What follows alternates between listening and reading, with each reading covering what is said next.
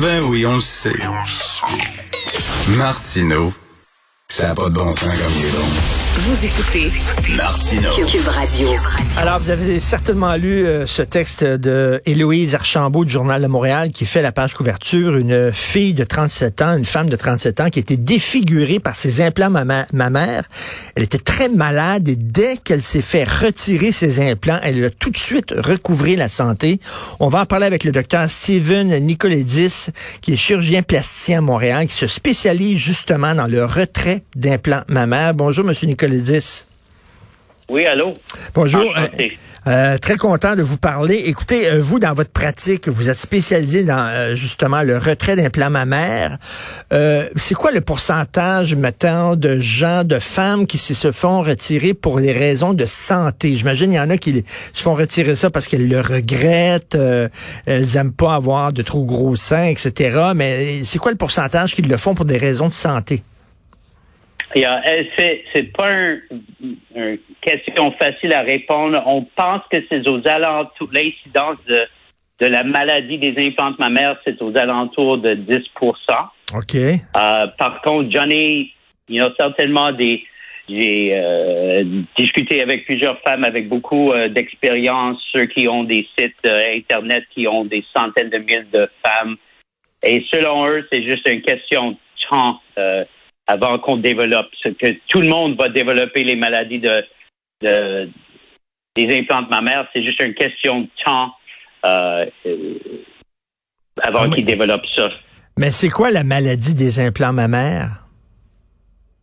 en effet, c'est c'est quelque chose euh, reconnu aux États-Unis maintenant. En effet, euh, les compagnies d'implants mammaires sont obligées d'annoncer maintenant qu'une certaine pourcentage de femmes vont développer une constellation, une collection de symptômes qui sont assez euh, classiques. Euh, les symptômes dont euh, Elisabeth parlait sont assez classiques, c'est-à-dire les choses surtout fatigue chronique, hmm. des des allergies alimentaires, des problèmes respiratoires, du mal difficulté à concentrer, les yeux sèches, la bouche sèche, des euh, problèmes de peau. En effet, c'est comme ils réagissent à leurs implants mammaires. Parce que euh, ben, finalement, docteur euh, euh docteur Nicoledis, c'est que c'est pas naturel de se faire implanter des choses comme ça artificielles dans le corps. Et là, c'est normal que le corps réagisse? Absolument, absolument. Et maintenant, avec, you know, dans le temps, on les implants mammaires. Hein, c'est euh, ça peut être des implants n'importe où dans le corps. En, effet, il y a des euh, il y a un autre problème avec les euh, un genre d'implantation qui est fait urologique, beaucoup plus compliqué à enlever, à lequel les femmes vont réagir et, c'est très difficile à enlever cet apparatus urologique qui est posé à l'intérieur du corps, euh, vraiment hmm. dans le péritoine. Um, you know, euh, dans le temps, et même quand moi j'ai fait mes entraînements avec McGill, on, on, se faisait dire toujours, non, non, les implants mammaires sont complètement bénins. Euh, il y a zéro problème avec ça. Um, et c'est ça que j'avais appris en, you know, pendant mes entraînements. Et en effet, le, le problème, c'est que c'est tout le cas. C'est les implants mammaires causent des problèmes ah assez importants et et c'est c'est quand j'ai réalisé en, mai 2021 you know, il y avait une période d'à peu près deux ans que j'en posais et que je, je les enlevais, toujours avec l'intérêt d'essayer de déterminer c'était quoi les facteurs de risque. Pourquoi une femme va tomber malade, mais une autre femme ne va pas tomber malade. Mm-hmm. Et en effet, Elizabeth est un peu est un super euh, elle fait un point très important, c'est you know, un des choses qu'on pensait, c'est ces genres de personnes atopiques, c'est-à-dire peut-être vous avez entendu parler des enfants atopiques qui ont l'asthme, souvent des problèmes de peau, ils réagissent mal à leur environnement. Alors ça c'est ça c'est parmi les patients à risque de développer maladie des implants mammaires. ça m'intéressait beaucoup. J'essaie à, à regarder ça, mais à, un moment donné, je commençais à rencontrer des femmes qui avaient zéro facteur de risque, mais ont quand même tombé malades.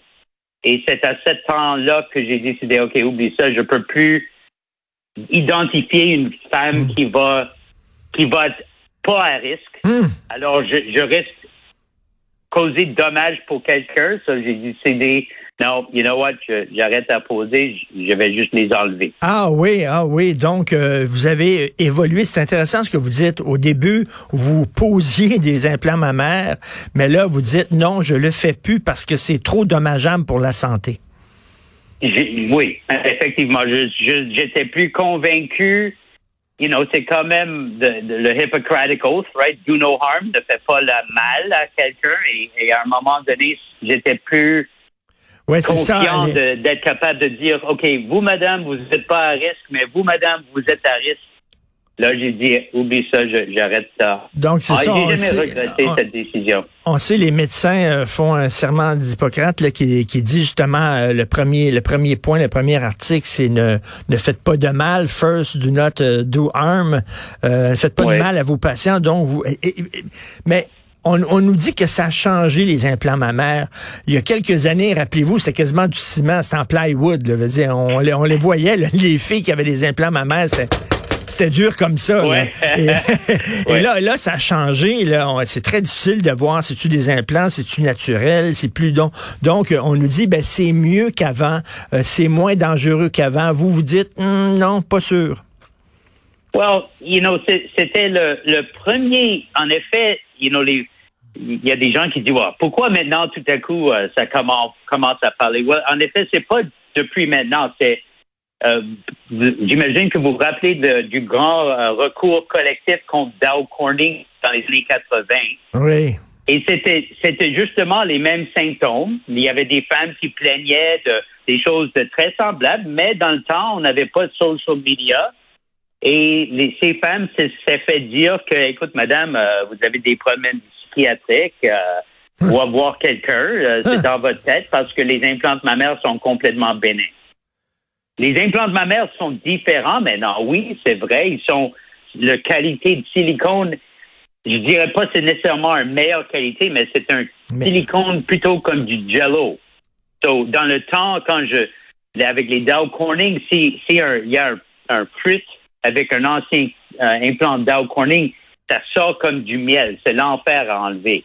Et, et- Maintenant, maintenant, les nouveaux implants silicone, c'est un silicone plutôt comme jello. So, on peut même le couper et ça reste en place. Et Monsieur Nicole Edis, euh, vous dites là, il y a des femmes qui avaient des implants mammaires, puis elles croyaient qu'elles avaient des problèmes psychologiques. Puis on leur dit, allez voir des psychiatres. J'ai une collègue ici du bureau, une de ses amies euh, s'est fait implanter, euh, s'est fait mettre des, poser des implants mammaires. Puis là, elle est devenue, elle, elle dit, j'étais comme dans un brouillard.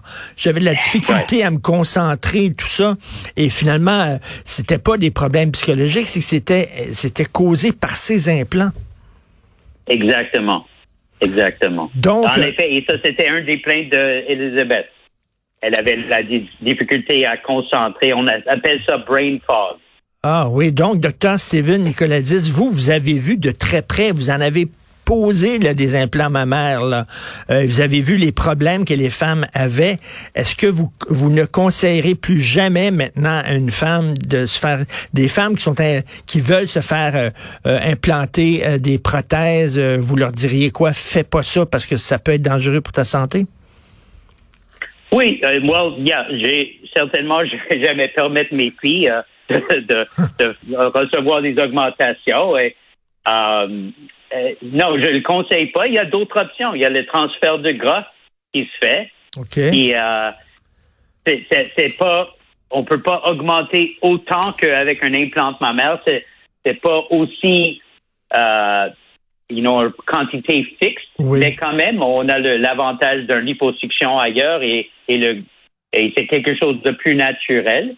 Mais mais plutôt, you know, j'ai j'ai quand même des femmes je comprends des femmes qui disent, écoute, j'ai besoin de ça pour mon confiance, j'ai autrement j'ai zéro tissu. Et là, Hmm. Je comprends ça, c'est pas facile. Je- moi, je, je l'ai dit, écoute, je, je conseille pas ça, mais si vous il y a, vous avez cette option de transfert de gras si vous en avez du gras. Hein. Heureusement, souvent, les patients qui ont plus besoin euh, de volume au sein sont tellement minces qu'ils n'ont pas du gras à obtenir. Et là, ils, sont dans une, situation difficile parce que là. Mais, mais, mais, docteur, docteur Nicolas dit, est-ce qu'ils peuvent, ils peuvent prendre le gras d'une autre personne? Non, non, non, non, ah, absolument pas. Ah, non, non, non. ça, c'est parce qu'ils vont rejeter ça. C'est comme un ah. le principe de transplantation. Ça, ça, ça se fait pas parce que hmm. ils vont réagir à ça. Il faut absolument que ça soit le gras du, patient. OK. Ben, c'est super intéressant. Merci beaucoup, docteur Steven Nicoledis, un homme qui faisait de l'argent en posant des prothèses mammaires, puis qui s'est dit non, non, non, maintenant, là, je vais les enlever, les retirer parce que c'est trop dangereux pour la santé. Donc, merci beaucoup, docteur Steven Nicoledis. Bonne journée. Merci, Monsieur Martineau. Merci.